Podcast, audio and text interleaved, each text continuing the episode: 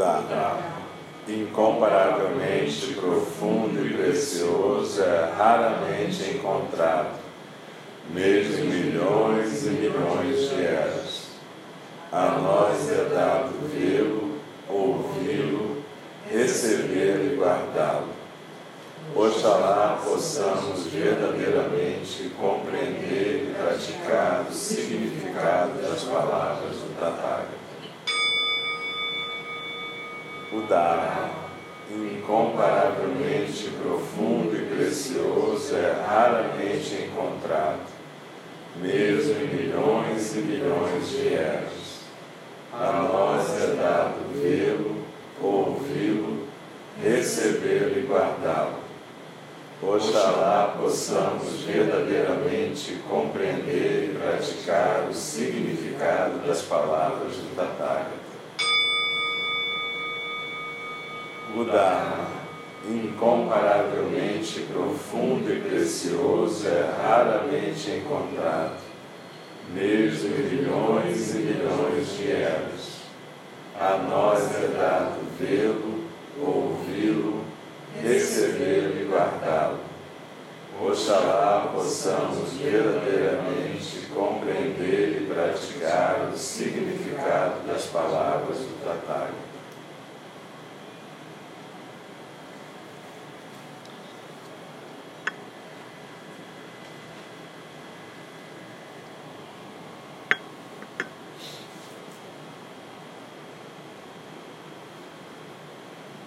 Deixe os olhos fechados. E a luz vai ser acesa.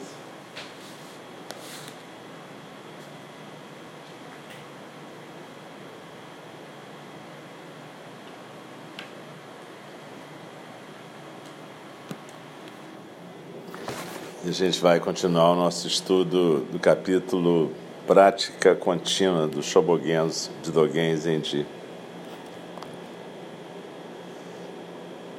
Hongren, que mais tarde se tornaria o quinto ancestral chinês, o mestre Zen Daman, era um homem de Huangmei.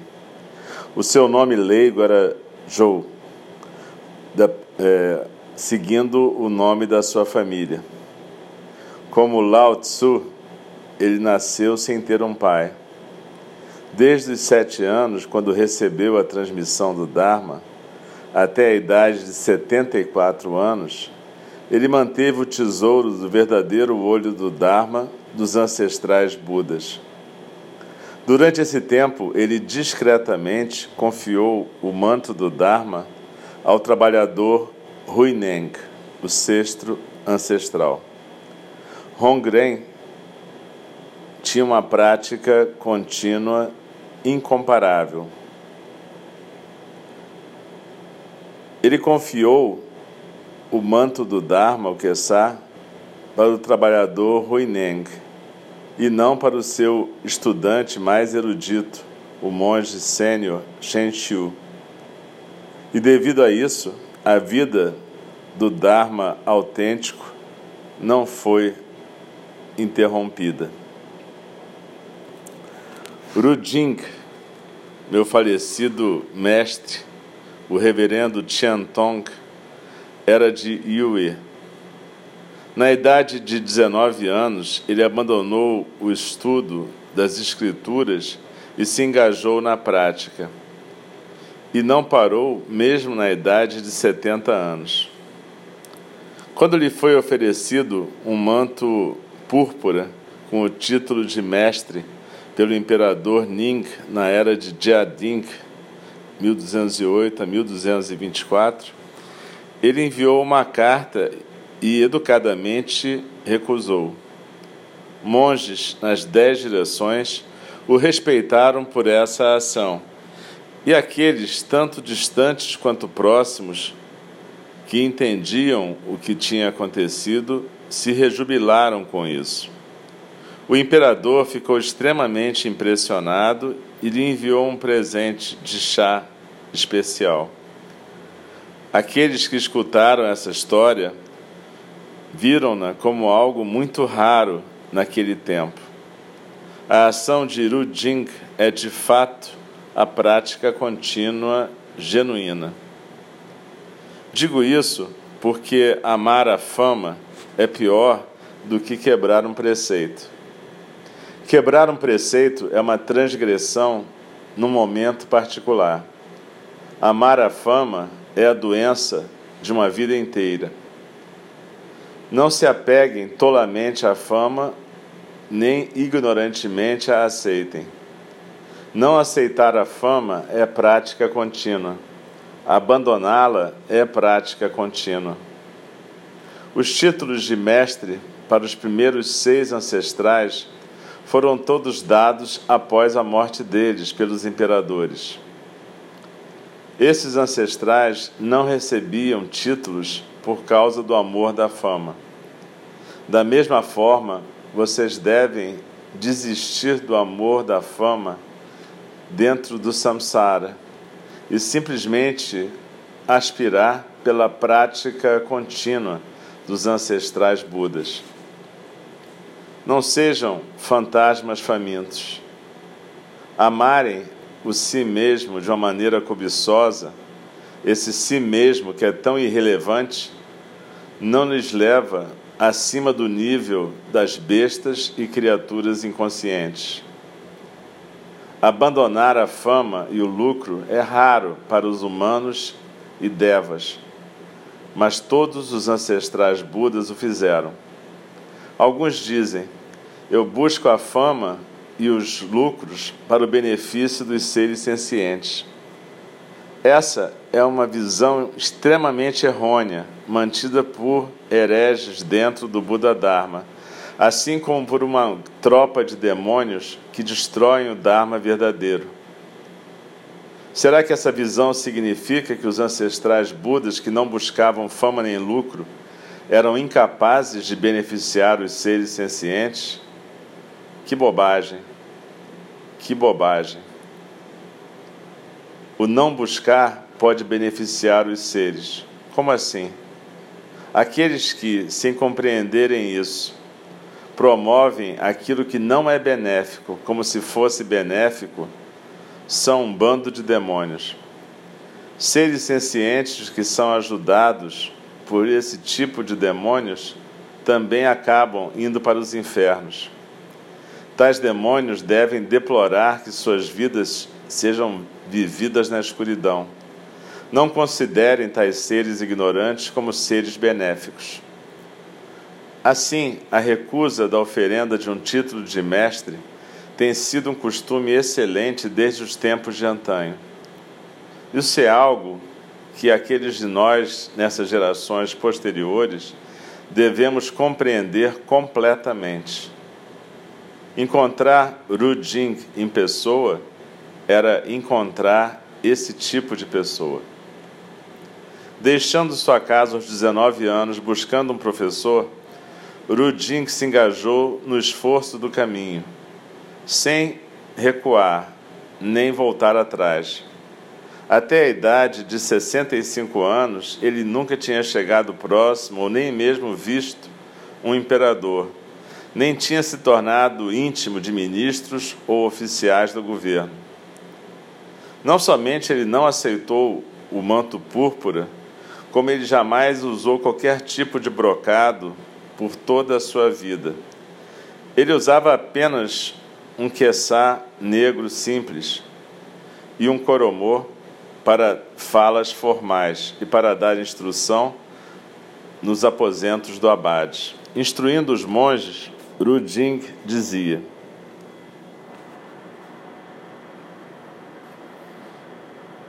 É fundamental para a prática do Zen, ao se buscar o caminho, manter a mente do caminho. É lamentável que o caminho ancestral tenha se degenerado nos últimos 200 anos. Houve poucos sacos de pele que conseguiram expressar uma frase que demonstrasse compreensão. Quando eu encostei o meu bastão de caminhar no Monte Jing, Fujiao de Guang era o abade. Ele dizia na sua fala do Dharma: Estudando o Buda Dharma, o caminho do Zen, vocês não devem buscar as frases dos outros. Cada um de vocês deve ter a sua própria compreensão. Por isso, ele não supervisionava os monges e nem orientava os muitos monges que estavam estudando ali.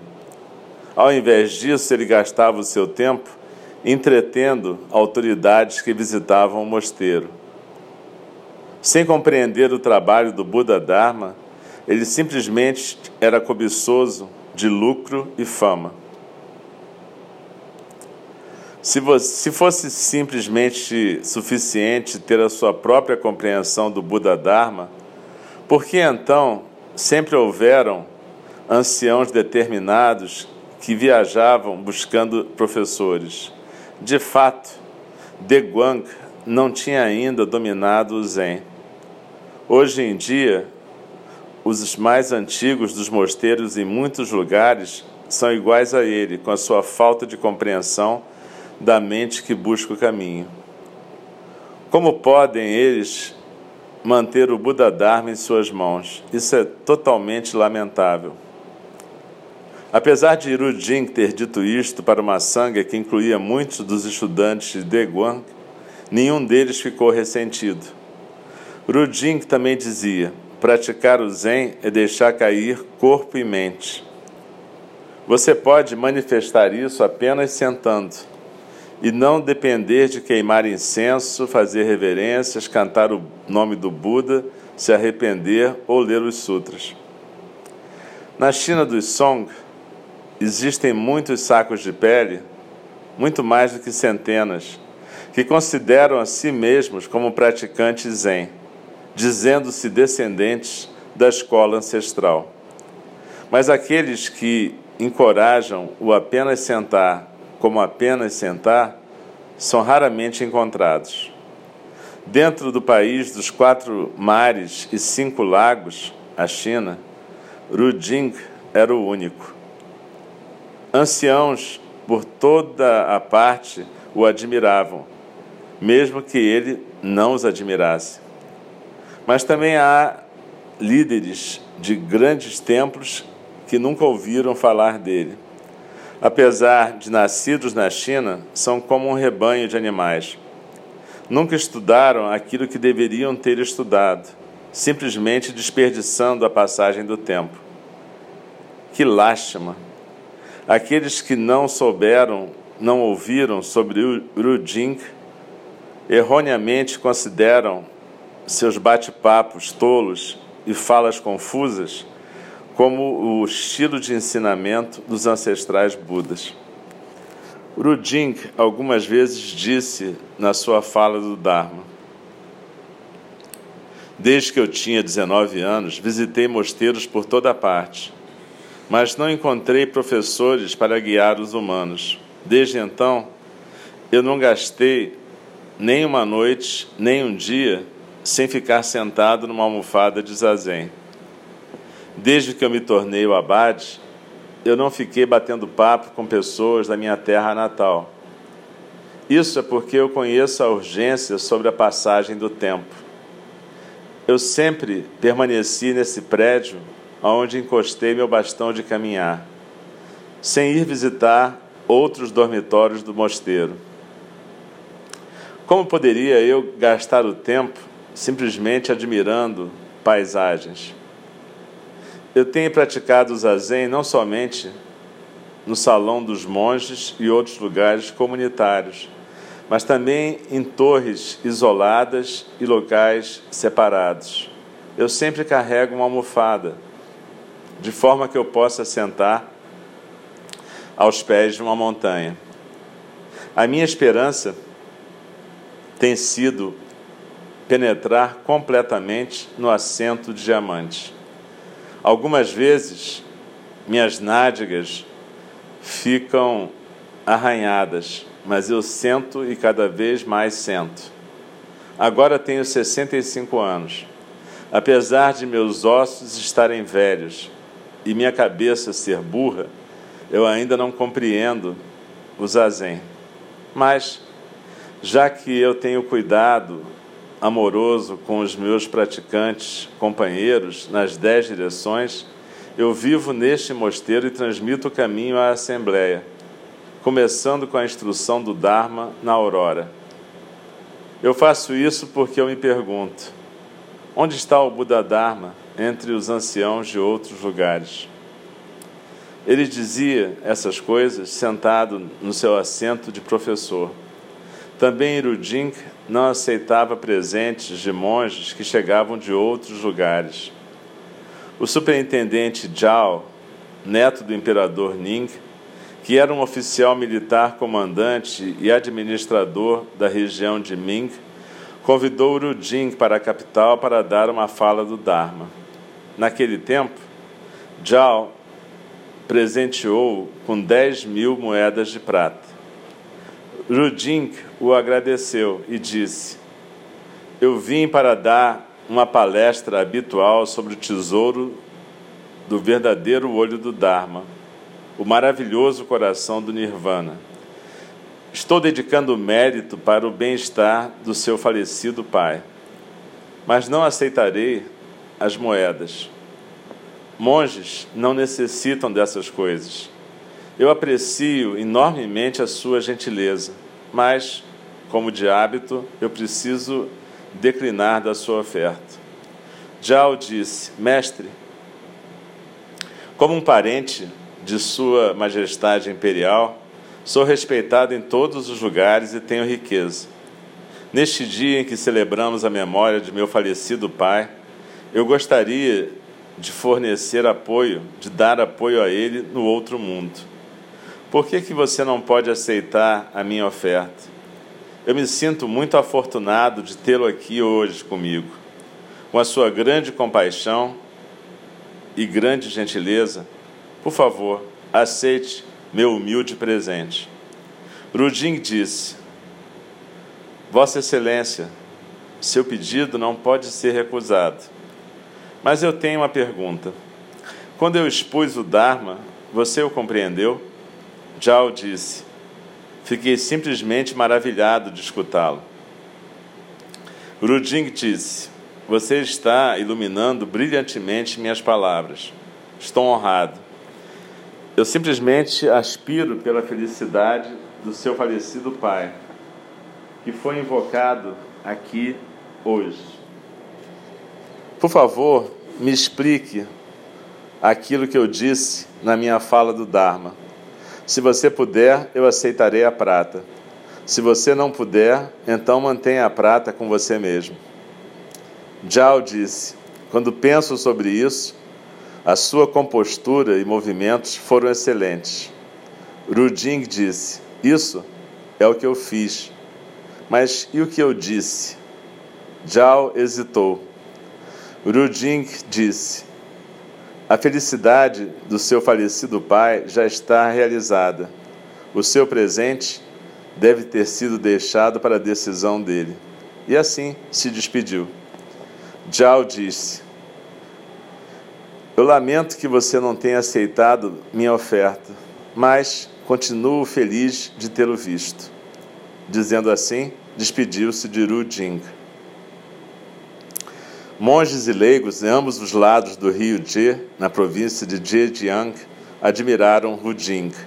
Isso foi registrado nos diários do monge assistente Ping, que disse: Um velho mestre como este é difícil de encontrar.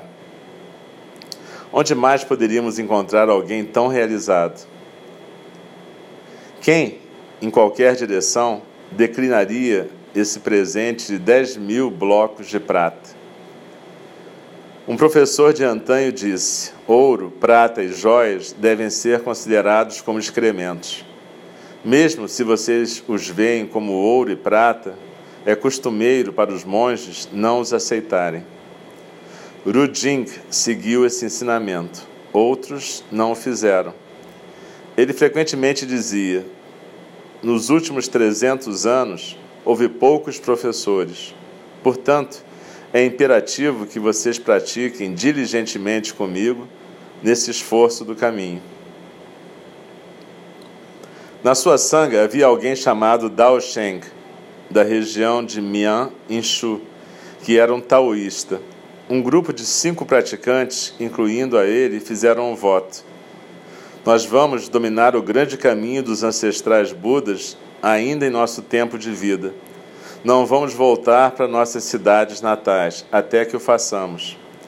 Ruding ficou muito satisfeito com esse voto e permitiu a eles, taoístas, que se juntassem à meditação sentados a zen e à meditação andando, kinhin, com a sanga. Na ordem dos assentos, ele os colocou logo após as monjas. Era raro que taoístas praticassem em mosteiros zen dessa maneira. Também um monge chamado Shanru, da região de Fu, fez um voto. Eu não vou dar um passo em relação minha, em direção à minha casa no sul, mas com a mente focalizada vou estudar o grande caminho dos ancestrais Budas. Eu pessoalmente testemunhei muitos estudantes como esse na sanga de Iruding. Havia poucos como eles nas sangas de outros mestres. A prática contínua na sanga de Iruding era notável entre os monges da grande China dos Song. Aqueles que não aspiram praticar dessa forma devem ficar tristes mesmo quando encontramos o Buda Dharma, não necessariamente nós reagimos a ele da maneira adequada. E quão menos ainda felizes são nossos corpos e mentes se não pudermos encontrar o Buda Dharma. Reflitam silenciosamente. A vida não dura muito tempo manifestar a compreensão de, mesmo que seja poucas frases dos, das palavras dos ancestrais Budas, é manifestar os próprios ancestrais. Como assim? Já que os ancestrais Budas são corpo e mente como um, uma frase ou duas são o corpo e mente dos ancestrais Budas. O seu corpo e mente se atualiza e manifesta-se através do seu corpo-mente. No exato momento dessa manifestação, essa manifestação é canalizada e manifesta o seu corpo e a sua mente. Essa vida manifesta a vida de muitos de muitas vidas.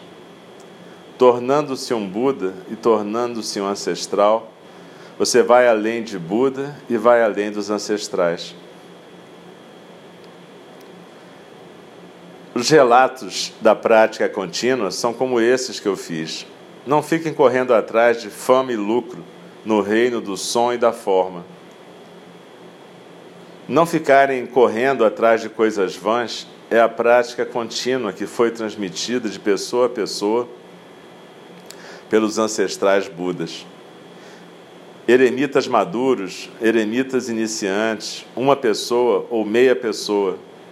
Eu peço a vocês que joguem fora os assuntos mesquinhos e as condições tolas que praticam e a continuarem a praticar e a praticarem continuamente a prática contínua dos ancestrais Budas escrito no mosteiro de Canondori Koshororin, no quinto dia do quarto mês do terceiro ano da era de Nindi, 1243. Pode apagar a luz, por favor.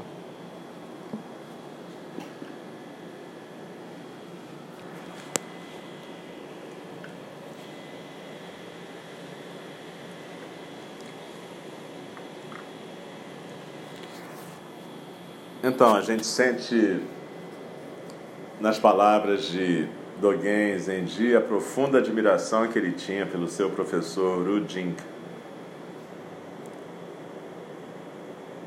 E Ru Jing reconheceu a transmissão para poucos alunos, entre eles Dogen Zenji, o fundador da nossa tradição. Quando a gente escuta a importância que Ruding dava para a prática contínua, a gente pode entender a importância que Dogen dá para a prática contínua. E o tempo inteiro ele alerta a gente para breve, para a breve temporada que a gente existe nesse precioso nascimento humano e, e na importância de não desperdiçar esse tempo. É por isso que toda quarta-feira, quando a gente termina a fala do Dharma, a gente recita os quatro votos para lembrar das nossas aspirações e o Dikido recita esse lembrete de Dogen Zenji, que na verdade é baseado nesse capítulo do Shobogenzo.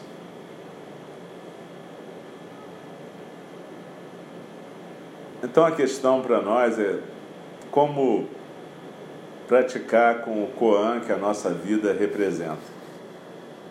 Na nossa tradição, a gente não procura um Koan externo habitualmente. Não quer dizer que a gente não possa praticar com Koans, como aquela pergunta: o que, que é isso? Ou quem sou? Quem está sentado? Ou várias perguntas desse tipo. Mas Dogen Zenji diz que o maior Koan é a nossa própria vida, vida cotidiana, dia a dia. E que essa vida que merece a prática contínua. Ela é uma oportunidade da prática contínua. E ele, em vários capítulos do Shobogenzo, ele adverte contra essa busca de ganho, lucro, fama. Tem um, uma linha muito tênue entre aquilo que a gente chama de meios habilidosos, o paia, e a busca desenfreada de fama e lucro. Frequentemente as pessoas fazem isso que Dogen Zenji falou aqui no século XIII. Justificam a busca de fama e lucro, dizendo que assim vão poder ajudar mais as outras pessoas. Mas é bastante claro que isso tem muito mais a ver com vaidade e busca de lucro pessoal do que qualquer outra coisa. A gente está num tempo onde, mais ou menos como naquele livro de George Orwell, 1984, tem uma nove língua, tem uma língua nova, né? As pessoas buscam fama e lucro e dizem que fazem isso pelo bem-estar dos outros. Ou elas fazem coisas bastante inadequadas e dizem que estão fazendo apenas o certo. Então a gente acaba até perdendo a noção do que é a língua, que língua que a gente fala, na verdade. O Buda falava sobre a fala correta, uma fala clara, concisa, transparente. Então, Dogen Zenji fala para a gente não se enganar com isso. Através do Zazen, você vai manifestar a prática dos Budas antigos, você vai atualizar essa prática. O que, que significa isso? Significa que o seu corpo-mente vai manifestar o corpo-mente dos Budas e ancestrais. Isso não é tão complicado quanto parece. Pode ser cansativo e pode ser penoso perseverar no zazen. Em geral, é uma coisa meio cansativa mesmo. Achar uma postura, se habituar a sentar todo dia, tudo isso dá trabalho. Mas no manual de meditação do mestre Dogen, Fukan Zazengi, ele fala uma frase que eu sempre gostei. Fala: essa é apenas a prática simples e agradável de todos os Budas. Porque basicamente é a prática que pode te encaminhar para essa libertação da prisão do teu ego.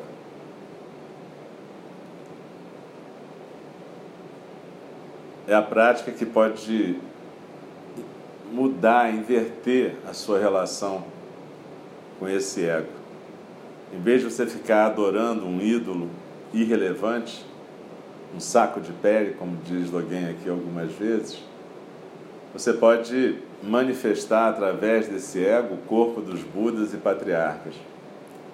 Como isso? Através do Zazen, inicialmente. E deixando que o Zazen possa penetrar em toda a sua vida. Hoje de manhã eu estava conversando com as pessoas que estavam no treinamento de ritual Explicando essa questão de que o ritual, na verdade, é uma outra forma de você corporificar os Budas e ancestrais. Existe o zazen e existe o zazen recitado, que é o ritual matinal. Não é muito complicado, é a recitação do Sutra do coração. De certa maneira, você corporifica a Avalokitesvara quando você recita. E é exatamente esse o tipo de coisa que eu falava. É como se a gente pudesse ter de novo um amiguinho invisível, que nem a gente tinha. Algumas pessoas, pelo menos, mais malucas, tinham amigos invisíveis com quem conversavam aos 5, 6 anos de idade. Então, o praticante Zen, ele tem um amigo invisível chamado Buda, o Buda Shakyamuni. Você pode conversar com ele. Tinha até um livro do Franz Metcalf, que é o que, que Buda faria.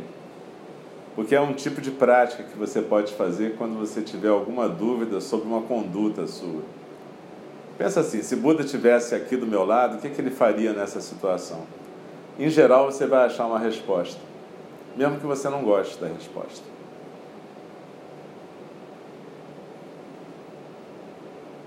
O que não quer dizer que você deva sempre renunciar aos seus impulsos egóicos. Apenas saiba que quando você seguir os seus impulsos egóicos, provavelmente o resultado disso vai ser mais apego, sofrimento e dor para você e quem está em volta de você. Então a questão que Dogen está frisando aqui é: vamos atualizar os Budas ancestrais, atualizar os nossos professores na prática. Vamos parar de correr atrás de coisas vãs. Buscar o acúmulo de fama ou grana. Tem uma coisa que eu acho interessante na linhagem do mestre Tokuda, que é o fato dos monges se manterem a si mesmos através de um trabalho, um trabalho mundano. Eu sou médico, mestre Tokuda faz medicina chinesa. É, eu sempre achei que isso era bom porque isso deixava a sanga livre da gente e a gente livre da sanga.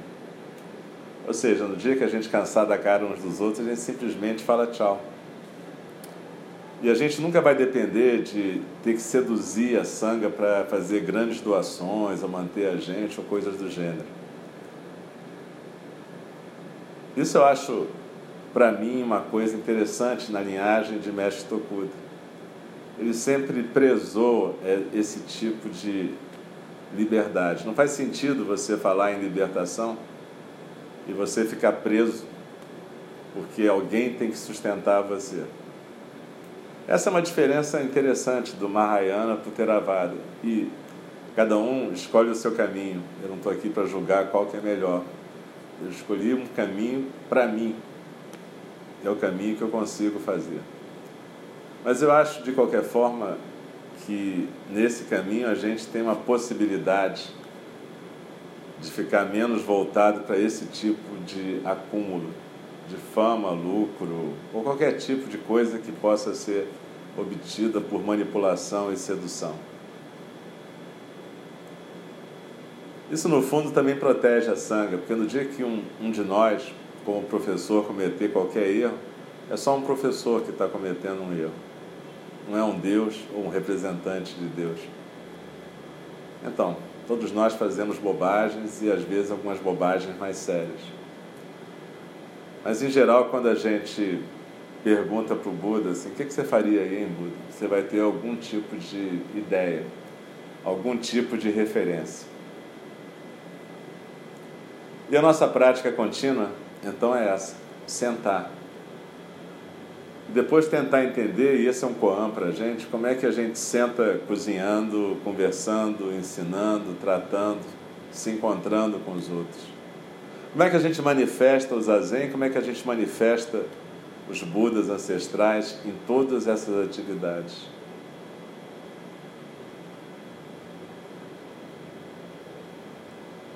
Esse capítulo talvez seja o capítulo que eu acho mais.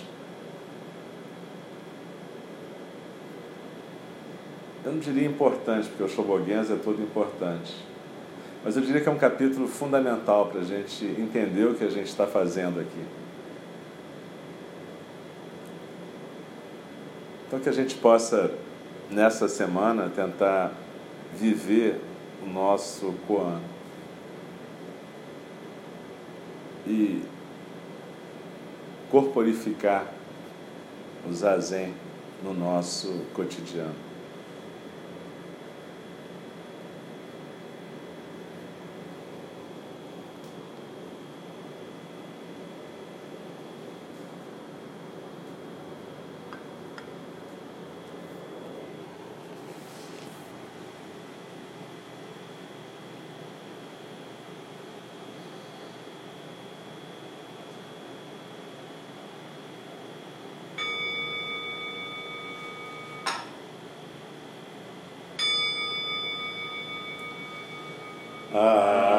criações são inumeráveis, faço o voto de libertá-las.